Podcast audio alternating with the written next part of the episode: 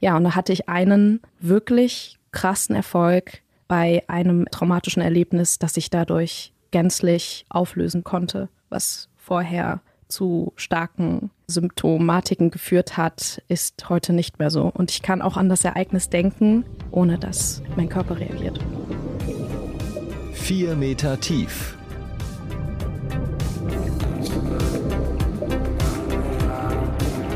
Der Deep Dive in dein Thema. Hallo und herzlich willkommen zu 4 Meter tief.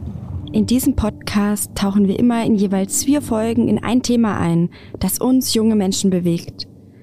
In der letzten Folge zu diesem Themenblock Therapie und psychische Ausnahmezustände ist Anna mit einem Wissenschaftler verschiedenen Fragen auf den Grund gegangen. Warum wird am häufigsten nach einem Therapieplatz gesucht? Wie viele Therapieplätze gibt es aktuell hier im Raum und wie können Therapiesuchende eigentlich Hilfe finden? Mein Name ist Caroline Münch, ich bin Volontärin bei der VRM und heute blicken wir aus der Sicht einer Patientin auf das Thema. Wann sind welche Therapieformen sinnvoll? Traut man sich heutzutage eher darüber zu sprechen? Und wie sieht denn der Alltag in einer psychiatrischen Klinik eigentlich wirklich aus? Um diese Fragen zu beantworten, habe ich mir Luna aus Mainz ins Studio geholt. Den Namen haben wir in der Redaktion zum Schutz geändert. Das haben wir gemeinsam beschlossen.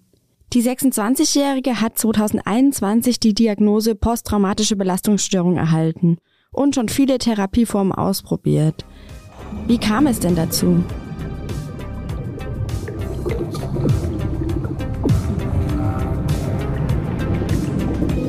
Ich habe schon lange vorher überlegt, Therapie zu machen. Und 2019 hat das quasi mit einer Essstörung angefangen. Und der Weg führte mich dann über Therapie, Therapie bis hin eben zu dieser Diagnose. Luna spricht auch von psychosomatischen Beschwerden, die mit ihrer Erkrankung einhergehen, wie zum Beispiel Schwindelanfälle, Panikattacken und Rückenschmerzen. Das möchte ich mal kurz einordnen. Damit sind körperliche Symptome gemeint, die sich keiner anderen medizinischen Ursache zuordnen lassen. Auf die Frage, ob die junge Generation austherapiert sei, schüttelte sie dann aber stark mit dem Kopf. Im Gegenteil, es fehlten so viele Plätze. Sie hat mir auch erzählt, dass sie es toll findet, wie offen die junge Generation über Themen wie Therapiesitzungen spricht. Man merkt deutlich, dass es viel weniger stigmatisiert ist als in der Generation der Eltern, freut sie sich weiter. Auf der Straße hört man heutzutage Teenager ganz nebenbei sagen, meine Therapeutin sagt, ich soll das jetzt mal lieber so und so handhaben. Und Immer mehr Persönlichkeiten wie Billie Eilish oder Luisa Dellert äußern sich öffentlichkeitswirksam zu ihren psychischen Problemen in den Medien. Doch wie ist es zum Beispiel, den Arbeitgeber darüber zu informieren? Ich habe zu Beginn der Erkrankung überhaupt nicht darüber gesprochen, nicht einmal mit den Leuten, die mir am nächsten standen, weil ich große, große Angst hatte, da falsch verstanden zu werden oder dass es nicht gut aufgenommen wird. Und das hat sehr lange gebraucht, bis ich mich dann getraut habe. Wobei im Arbeitskontext habe ich da nie drüber gesprochen. Und jetzt zum Beispiel bin ich selbstständig und da muss ich das auch gar nicht. Und das ist auch eine große Erleichterung, dass ich da diese Angst ablegen kann. Und gerade bei meinen Freundinnen war das auch gar nicht so nötig, da Angst zu haben. Da hat das auf jeden Fall jeder verstanden. Teilweise sogar hatten sie ähnlichen Leidensdruck und dann konnte man auch drüber sprechen. Das war sehr gut. Und wie haben es eigentlich Ihre Eltern aufgenommen? Bei meiner Familie war das alles ein bisschen schwieriger. Da habe ich es noch länger geheim gehalten. Obwohl man muss sagen, am Anfang mit der Essstörung war es sehr schwierig geheim zu halten, weil man eben am äußeren Erscheinungsbild gesehen hat, dass es mir nicht gut ging. Aber man hat nicht drüber gesprochen. Das war trotzdem wurde das ein bisschen unter den Teppich gekehrt. Irgendwann habe ich dann drüber gesprochen. Das war dann aber auch erst vor zwei Jahren wo es dann eben schon alle in meinem nächsten Umfeld wussten, aber meine Familie nicht so richtig.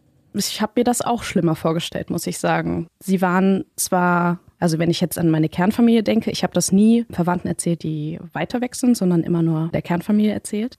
Und da war vielleicht am Anfang wenig Verständnis und sie hatten einfach keine Berührungspunkte damit vorher. Aber das war es auch schon. Also es wurde jetzt nicht krass runtergeredet oder verharmlost oder irgendwie mir abgesprochen, es war mehr so, okay, verstehen wir nicht, aber du wirst schon wissen, was du tust. Wie erlebt ihr eigentlich das Thema Entstigmatisierung bei psychischen Belastungen? Sprecht ihr darüber offen? Schreibt es uns gerne in die Kommentare. Auf Instagram findet ihr uns auf 4metertief.podcast. In der letzten Folge haben wir schon von verschiedenen Therapieformen gehört.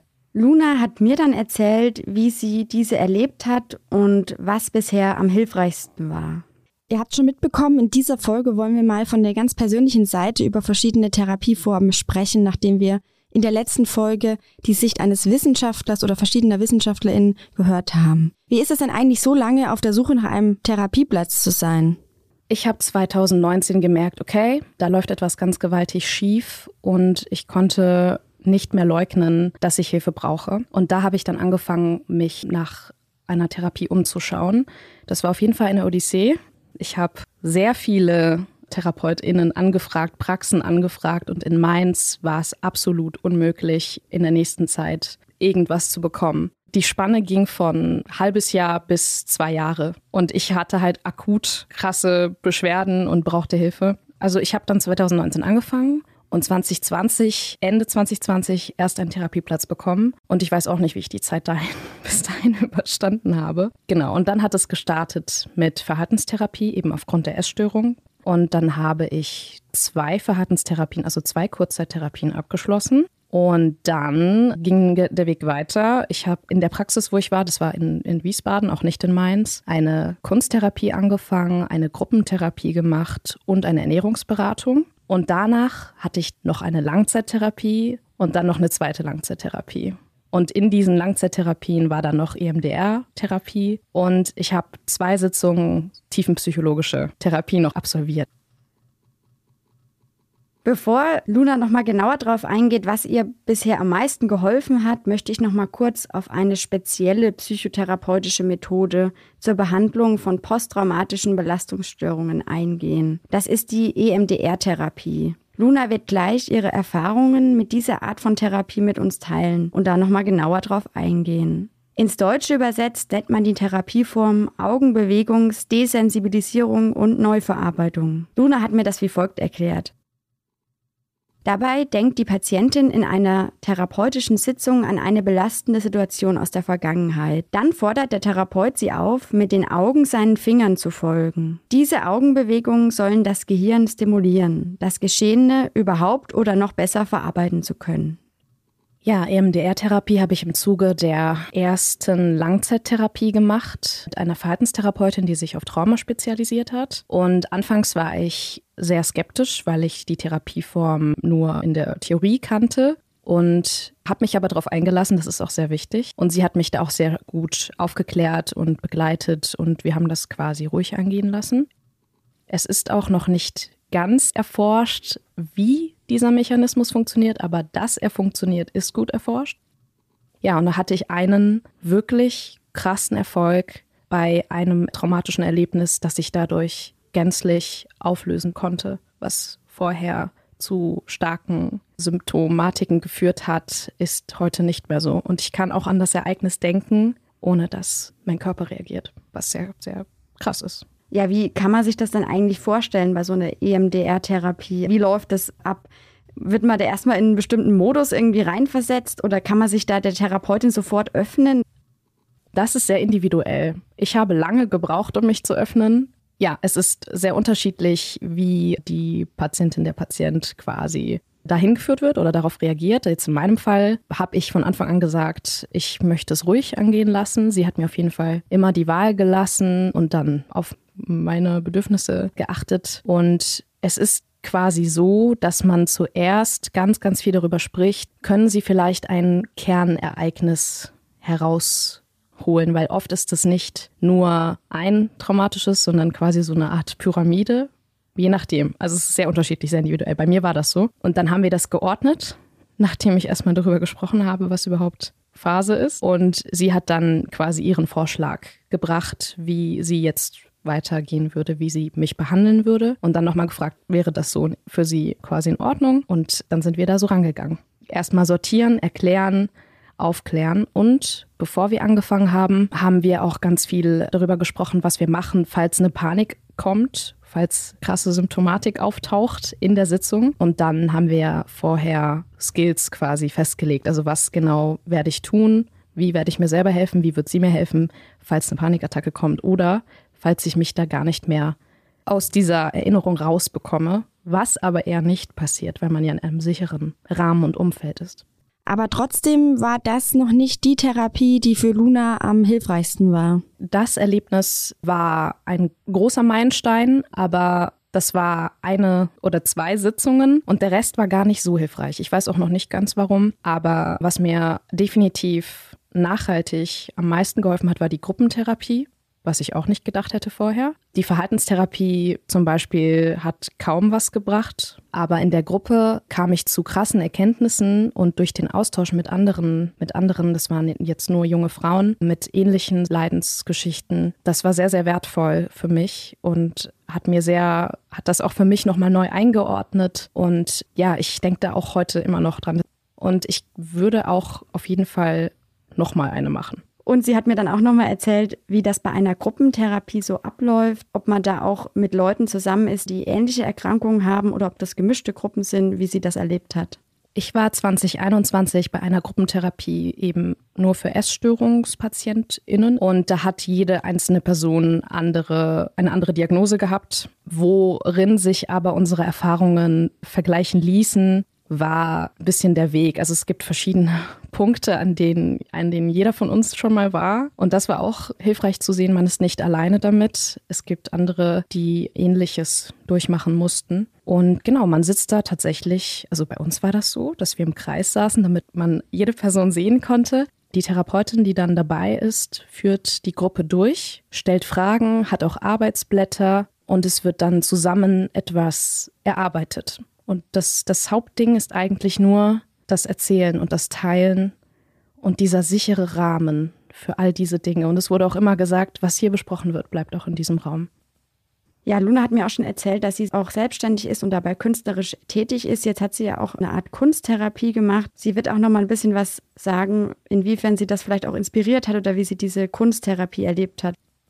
Die Kunsttherapie war total schön. Das war eine kleinere Gruppe, weil man sollte tatsächlich innerhalb von, ich weiß gerade nicht mehr wie lange, ich glaube drei Stunden etwas schaffen, auf welche Art auch immer, und das dann quasi der Gruppe zeigen. Und deshalb war die Gruppe relativ klein. Da waren auch nur Frauen und es war auch im Zusammenhang mit der Essstörungsdiagnostik. Und ich fand diese Kunsttherapie total magisch. Da war ich auch erst skeptisch, aber habe mich total darauf eingelassen, weil ich ja Kunst liebe. Und da wird am Anfang gesagt, also bei uns zumindest, ich glaube, es gibt auch bestimmt verschiedene Formen. Wie fühlst du dich heute? Was möchtest du rauslassen? Gibt es etwas, was du rauslassen möchtest? Man kann auch angeleitet werden durch Fragen, durch Bilder, die einem mit auf den Weg gegeben werden. Und dann hat man alle möglichen Materialien von Stiften, Pinseln, Farben, Stoffen, Kleber, alles Mögliche, mit denen man dann irgendwas schaffen kann. Und das wird dann in die Mitte gelegt und jede Person sagt, was sie dazu fühlt. Ohne irgendwie auf die Person einzugehen, die das geschaffen hat, sondern einfach nur das Bild. Also wirklich nur das Werk für sich. Und was da rauskam, teilweise war total krass, weil die, die kannten mich ja gar nicht und haben sehr treffend gesehen, was, was ich da versucht habe zu verarbeiten. Das war, das war sehr bereichernd.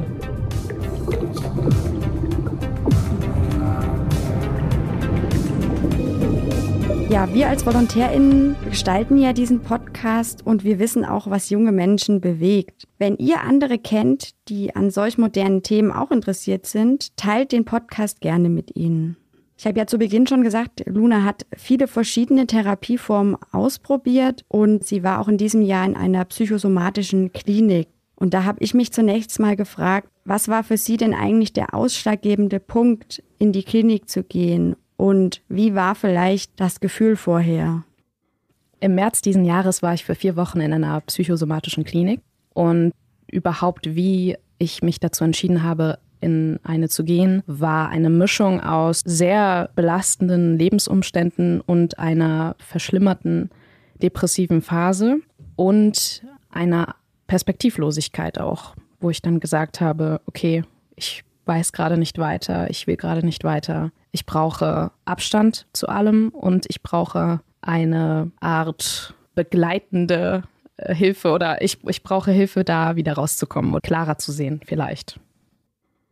Nach dem Gespräch mit meinem Psychiater war dann klar, okay, es wäre vielleicht eine Möglichkeit, dass sie das ausprobieren. Und ich brauchte vor allem auch Abstand von meinem Wohnort, weshalb ich dann auch in eine Klinik gegangen bin, die nicht in Mainz ist, sondern weiter weg, damit ich da mal rauskomme und vielleicht auch alles mit anderen Augen sehen kann. Ich hatte davor große, große, große Angst, in eine Klinik zu gehen, obwohl ich sogar schon damit in Berührung gekommen bin, weil eine Freundin von mir schon mal in einer Klinik war, aber ich selbst ja noch nicht. Und ich konnte mir zwar ein bisschen vorstellen, wie das abläuft, hatte aber trotzdem ja große Bedenken, dass das bestimmt doch anders ist, als ich mir das vorgestellt habe. Ja, das fand das das war auch nicht ganz berechtigt. Sie hat mir auch von ihrem Alltag und den Therapieangeboten in der psychosomatischen Klinik berichtet und so einen ganz persönlichen Blick hinter die Kulissen gewährt. Der Alltag war durchgetaktet. Man bekommt immer am Ende der Woche oder am Anfang der Woche einen Stundenplan und den verfolgt man dann. Also man hat dann montags um sieben eine Körpertherapieform, dann geht es vielleicht in eine Einzeltherapie oder in eine Gruppentherapie oder zu einem Kochkurs oder zu einem Kunstkurs, je nachdem, was man wählt. Und das bespricht man vorher mit der Bezugstherapeutin. Die fragt einen dann, was hätten Sie denn gerne? Wir haben diese Angebote und Sie können dann daraus wählen. Und das ist alles sehr offen gestaltet. Man kann auch sagen, ich würde gerne sehr viel Sport machen und äh, dann bekommt man da zum Beispiel das Fitnessstudio eingeteilt oder die Zeiten, zu denen man schwimmen gehen kann. Da ist es natürlich unterschiedlich, je nach Klinik. Hat es ein Schwimmbad oder generell, welche Angebote sind da? Und da kann man auch vorher schauen, wenn man denn die Wahl hat, in welche Klinik man möchte. Und ich habe dann auch alles genommen, was ich konnte. Ich hatte auch plastisches Arbeiten mit Ton. Das war sehr, sehr cool. Da haben wir einfach so Tonfiguren gemacht und die danach interpretiert, also auch eine Kunsttherapieform, wie ich vorhin erzählt habe. Und was Pflicht ist, sind auf jeden Fall die Einzel- und Gruppentherapien. Da bekommt man eben den Termin und dann geht man da auch hin und hat seine feste Bezugsgruppe. Ja, und so geht man dann durch die Wochen. Mehr ist es tatsächlich nicht. Und am Wochenende hat man Freizeit. Man kann auch Besuch empfangen. Ja, wie war das eigentlich auch mit dem Thema Medikamente dann? Gibt ja auch so ein bisschen dieses Klischee, wenn man in die Klinik geht, nimmt man Medikamente und da wird da herangeführt. Ist das wirklich so? Also ich nehme seit fast zwei Jahren Antidepressiva, die mir mein Psychiater verschrieben hat. Und bei mir war das so, dass ich einfach die weitergenommen habe. Das war meine Medikation. Und dort wurde dann gefragt, okay, was nehmen Sie? Haben Sie es selbst dabei? Brauchen Sie es von uns? Ich hatte es selbst dabei und dann habe ich das einfach ganz normal weitergenommen. Also da kommt es sicherlich auch darauf an, in welcher Phase man steckt. Und Leute, die in die Klinik kommen, bekommen dann vielleicht dann die Möglichkeit gesagt, haben Sie schon mal überlegt, Medikamente zu nehmen. Ähm, wir haben hier auch PsychiaterInnen vor Ort, die dann mit Ihnen sprechen können. Also das ist sicherlich sehr unterschiedlich, aber es ist nicht so, dass das die Regel ist, dass man welche bekommt. Je nachdem, an welchem Punkt man ist und auch was für eine Klinik das ist vielleicht auch. Ja, später hat sie mir dann auch noch erzählt, inwiefern ihr vielleicht die Medikamente auch geholfen haben und ob die Klinik so das Mittel war, was besonders hilfreich war oder ob vielleicht andere Therapieformen dann doch besser gewirkt haben. Die Medikamente haben mir Gott sei Dank sehr geholfen. Da war der ausschlaggebende Punkt für mich, dass ich dann nach viel Therapie gemerkt habe, es wird einfach nicht besser und dann auch Suizidalität dazu kam, dann bin ich zu meinem Psychiater gegangen und meinte, können Sie mir helfen? Und er konnte mir auch helfen, Gott sei Dank. Und ich musste auch nicht so viel ausprobieren an Medikamenten. Das ist auch sehr unterschiedlich. Ich hatte Glück, dass ich direkt die ersten vertragen habe, die ich bekommen habe. Und damit lebe ich viel besser, kann ich sagen, auf jeden Fall. Es ist aber auch nicht für jede Person das Richtige. Für mich war es das Richtige und ist auch immer noch das Richtige. Luna spricht hier von Antidepressiva. Bei solchen Medikamenten kann es sein, dass sich, wenn man diese nimmt, die Symptome zu Beginn zunächst verschlechtern und Verbesserungen erst nach ein paar Wochen eintreten. Der Grund dafür, ein Teil der Antidepressiva wirkt zum Beispiel über die Erhöhung des Serotoninspiegels oder über Noradrenalin oder über beides. Und wenn man jetzt mal diesen Serotoninspiegel als Beispiel nimmt, es gibt ja da verschiedene Wirkstoffe und ähm, Wirkungsweisen, der braucht einfach Zeit, ähm, um sich aufzubauen. Und deshalb dauert das etwas. Und was viele auch nicht wissen, die meisten Antidepressiva machen auch nicht abhängig. Also man darf sie jetzt nicht abrupt absetzen, muss sich stattdessen ausschleichen, aber dann machen sie nicht abhängig. Gerade im Trend sind aber auch pflanzliche Antidepressiva wie Johanniskraut oder Mönchspfeffer. Das hat mir Frau Beuys-Karum auch erzählt, mit der ich ja über die Wirkung von Selbsthilfegruppen gesprochen habe, dass das für viele auch ein gutes Mittel darstellt. Auch der Klinikaufenthalt war für Luna im Heilungsprozess wichtig. Ich habe davor ein Leben geführt, was voller Hektik war, was unstrukturiert war, was schwierig auszuhalten war auf Dauer. Und die Zeit in der Klinik hat mich komplett daraus geholt erstmal, so dass ich das überhaupt erst reflektieren konnte. Und das hat mir schon geholfen. Es war aber leider auch so, dass ich nicht wirklich in die Tiefe gehen konnte, therapeutisch, was ich eigentlich gebraucht hätte. Es war sehr oberflächlich, weil man wusste, die Zeit ist begrenzt. Deshalb konnte die Bezugstherapeutin nicht so tief reingehen, wie es nötig gewesen wäre. Doch wie ist das eigentlich? Stellt der Zeitraum von vier Wochen die Grenze für die Krankenkassen dar? Ich hätte auch sechs Wochen bleiben können. Ich wollte aber nicht, da auch das auch keinen großen Unterschied gemacht hätte. Ich wollte vier Wochen und dann in Mainz mit einer neuen Therapeutin richtig reingehen. Krankenkassentechnisch, es kommt sehr auf die Krankenkasse an, es kommt sehr auf den Weg vorher an, aber in meinem Fall zum Beispiel mit so viel abgeschlossenen Therapien vorher, hat sie das ohne irgendwas zu sagen genehmigt. Also es war nicht schwer, in die Klinik zu kommen. Da hat auch sicherlich mein Psychiater einfach auch äh, nachgeholfen. Die Plätze, die sind begrenzt. Ich bin nur so schnell in die Klinik gekommen, weil ich gesagt habe, ruft mich auch nachts an. Es ist mir egal, ich gehe wann auch immer rein. Aber wenn man irgendwie ein festes Arbeitsverhältnis hat und nicht immer rein kann, es hätte auch sein können, dass ich sechs Monate warte, bis dann Platz frei wird. Nach einem solchen Klinikaufenthalt, bei dem man sehr viel Austausch hatte, kann auch eine Selbsthilfegruppe sinnvoll sein, weiß Martina Bolz-Karum die die Gruppe Lebensfreude wiederfinden in Bad Vilbel leidet und auch selbst betroffen ist. Sie sagt, wir sehen uns ja auch als Selbsthilfegruppe als Baustein in einem Netzwerk. Es gibt viele, die haben nur uns. Es gibt aber auch viele, die haben noch einen Therapeuten oder einen Psychiater oder begleitende Medikamente. Selbsthilfegruppen sind in Vereinen wie der Selbsthilfekontaktstelle Bürgeraktive Bad Vilbel kostenlos. Was sie so wirksam macht, ist das Gefühl, nicht alleine sein, verstanden zu werden, was auch Luna schon beschrieben hat, wie Bolz Karum meint, die auch schon Erfolgserlebnisse zu verzeichnen hat. Was viele auch nicht wissen, man kann sich Therapeuten oder auch Referenten in die Gruppe einladen über eine Selbsthilfegruppenförderung, die man einmal im Jahr beantragen kann, für eben eine Gruppe mit einem krankheitsbedingten Gruppenbild, wie sie mir erklärt hat. Wie hat Luna denn das Zurückkommen aus der Klinik erlebt und für sich gestaltet?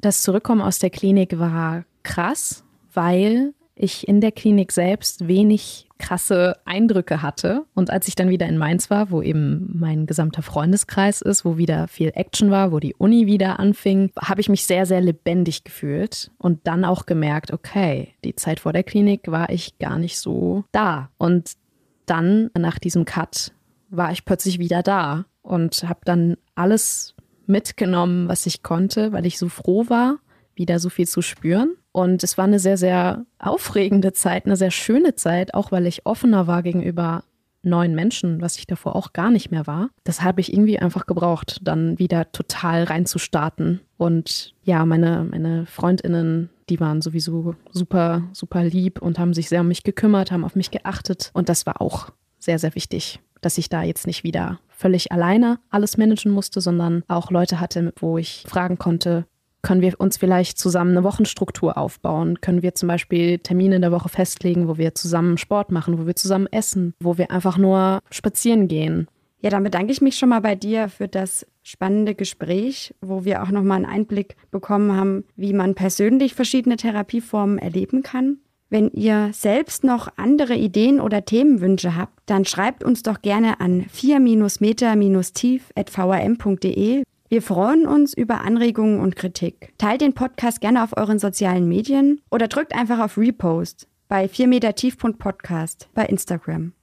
Das war auch schon die zweite Folge des Themenblocks Therapie und psychische Ausnahmezustände von 4 Meter Tief. Was Luna auch noch erzählt hat, sie hätte gerne vor ihren Therapien und dem Klinikaufenthalt eine Arbeitsunfähigkeitsversicherung abgeschlossen.